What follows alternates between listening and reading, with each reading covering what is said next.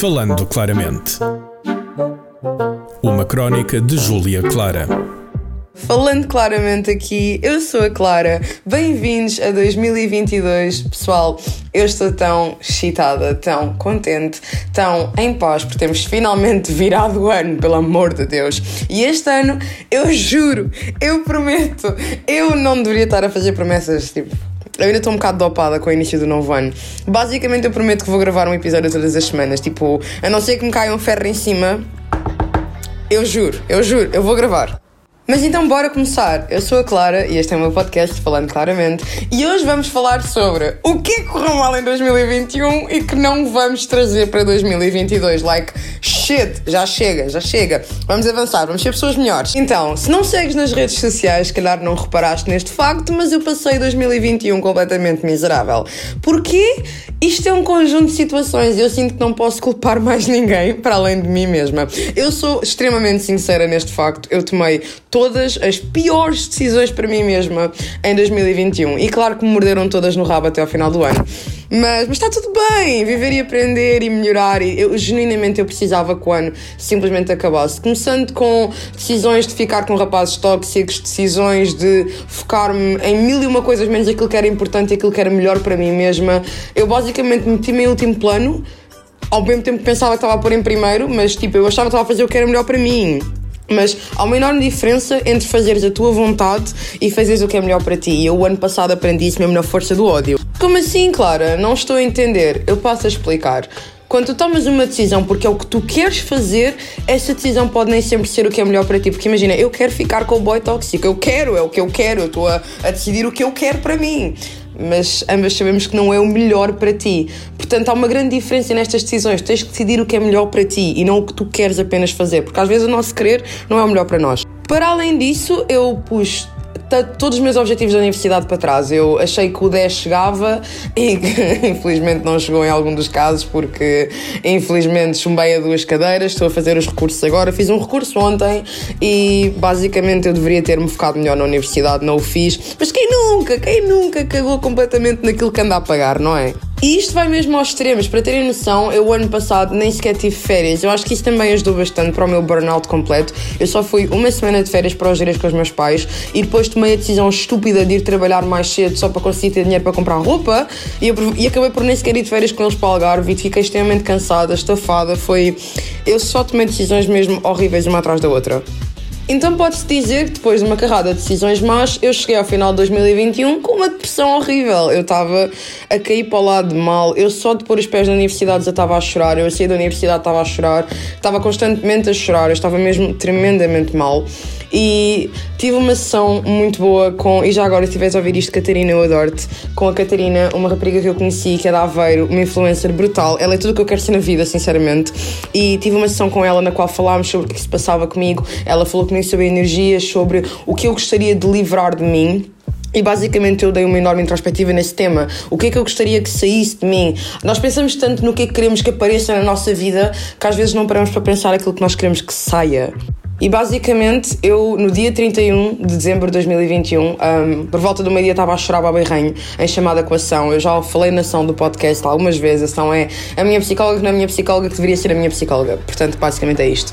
E estava a chorar com a ação e a ação a dizer: Mas porquê estás a chorar, querida? O que é que se passa? E eu disse: São, eu sinto que ainda há uma lágrima que eu tenho por chorar este ano. Eu quero já chorar já. Eu quero deixar isto tudo para trás. Eu quero mandar para fora de mim. Eu quero que a tristeza saia de uma vez por todas. Eu quero simplesmente seguir em frente tudo o que aconteceu este ano e interessante que seja, mandaram um documento no final do dia 31 que dizia basicamente que dia 31 ia ser uma, uma lua minguante e é a lua indicada para tu simplesmente pedires que coisas saiam da tua vida.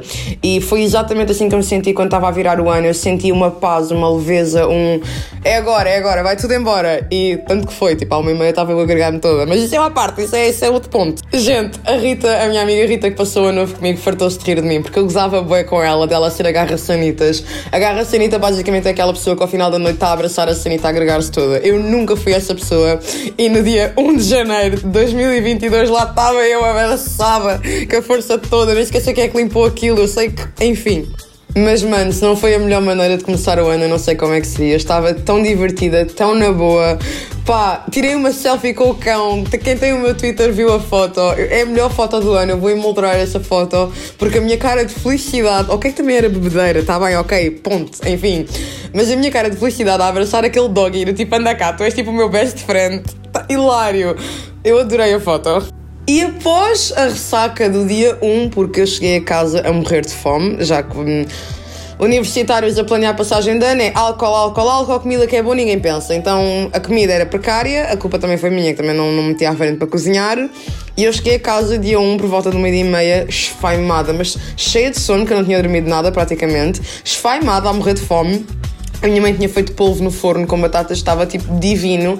Eu só fui tomar tipo um banho, acho que nem sequer tomei banho, não tomei banho. Eu fui vestir o pijama e fui comer. Tipo, eu fiquei na mesa a comer sozinha, a morrer de fome completamente. E depois fui fazer uma cesta e eu só sentia a minha cabeça a girar a alta velocidade. Eu, eu não volto a beber álcool ao resto da minha vida, não quer mais, não quer mais, para. Como é óbvio, não vou cumprir.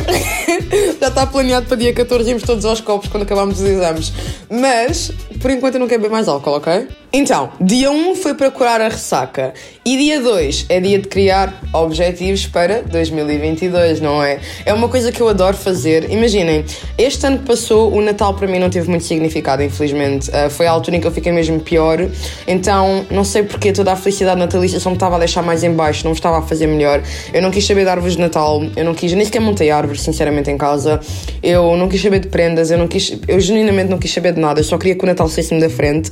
Mas o ano novo eu queria, porque desde que me lembro como gente, eu tenho esta panca com o número 22. Tanto que quando eu fiz 22 anos, eu fiz grande cena, no meio da pandemia, não é? Mas tentei. Porque eu acredito mesmo que o número 22 é o meu número da sorte.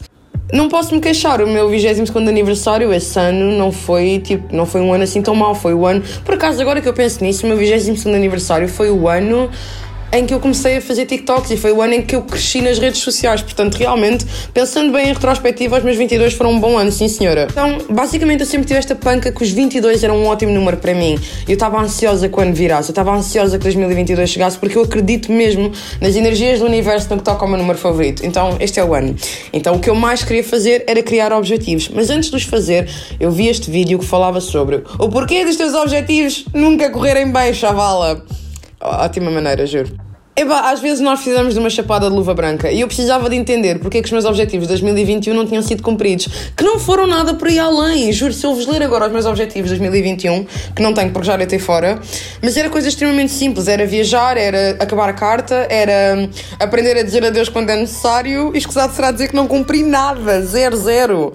E então eu não queria que isso voltasse a acontecer, porque é tão triste ver os teus objetivos, tiveste 12 meses num ano e não cumpriste nada. Pronto eu quis observar, olhar tudo num conjunto e perceber como é que eu poderia melhorar para 2022. E este vídeo que eu vi explicava que as pessoas fazem objetivos, mas nunca se lembram de planear como é que os vão cumprir, porque é muito giro escrever num papel. Um, vou perder 20 quilos. Está-se bem, toda a gente escreve isso, eu também escrevi, deixem estar. Mas ninguém se lembra de escrever. Como é que eu vou fazer isso? Uh, vou começar a pesquisar sobre nutricionismo, vou marcar uma consulta na nutricionista, vou entrar num ginásio, vou tentar perceber como é que o meu metabolismo funciona, vou perceber como é que funciona o déficit calórico. Não, não, não, não, não, eu vou só perder 20 quilos do ar, do oxigênio. Puf, Aladdin, abacadabra, é isto. Não é assim que funciona, Margarida. Não é, para, pelo amor de Deus, para. Então, tu tens de criar um objetivo que sabes que é possível tu cumprires no, no, no, tempo de 12 meses e criar um plano para o cumprir. Porque se não crias um plano passo a passo de como é que vais alcançar, é quase impossível, porque é uma ideia no ar, é uma ideia a voar que talvez aconteça se os chakras todos se alinharem, se a lua estiver em Júpiter e tudo e mais um par de coisas, bater palmas três vezes e isso tudo vai acontecer. Como é óbvio, eu não vos vou contar todos os meus objetivos, porque jinx, né? Mas dois dos objetivos que eu mais quero cumprir este ano é acabar a carta, tem mesmo de ser a minha carta, vai caducar em agosto. Uh, claro que eu vou insistir com eles para ter extensão de período, porque eu comprei a carta no meio da pandemia, a escola fechou várias vezes, eu preciso de mais tempo, como é óbvio, mas eu quero acabar a carta à força toda, tenho tipo oito meses no máximo para fazer e nem sequer passei no código. Mas isso não importa, não vamos ver os obstáculos, vamos olhar para a frente. Pronto. Uh, acabar a carta e também viajar. Mais do que tudo na vida eu quero viajar. É um objetivo que é tão certo na minha cabeça. Só que eu nunca planeio. Eu meto a ideia no ar, nunca vejo o preço de um voo, de um hotel, nunca planeio o preço de uma viagem, nunca começo a juntar para isso. E este ano não passa. Eu já disse a mim mesma que em fevereiro vou viajar. Assim que acabar o exame de pesquisa de marketing, que eu chumbei, vou ter que ir a recurso, né? Assim que eu passar ao exame de marketing, passar mesmo, Estou no avião, eu, assim que acabar o exame, eu estou no aeroporto de Lisboa, eu estou no avião e estou a ir para os Açores, der para onde der.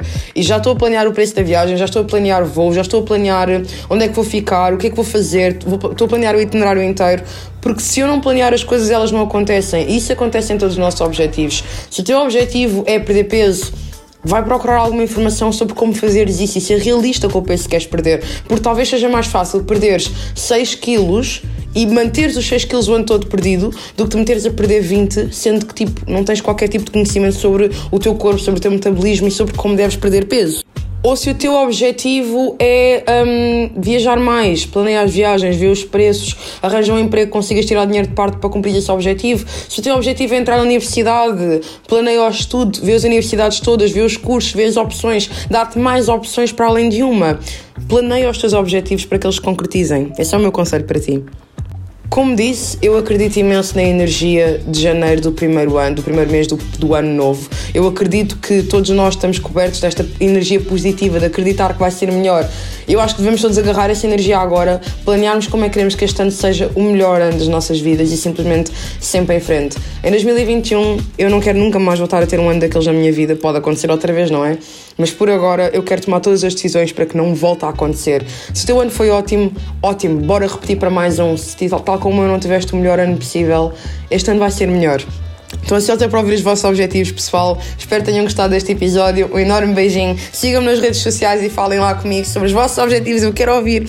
E até à próxima. Beijinhos. Bye bye. Falando claramente. Uma crónica de Júlia Clara. Este programa foi gravado nos estúdios da Universidade Autónoma de Lisboa.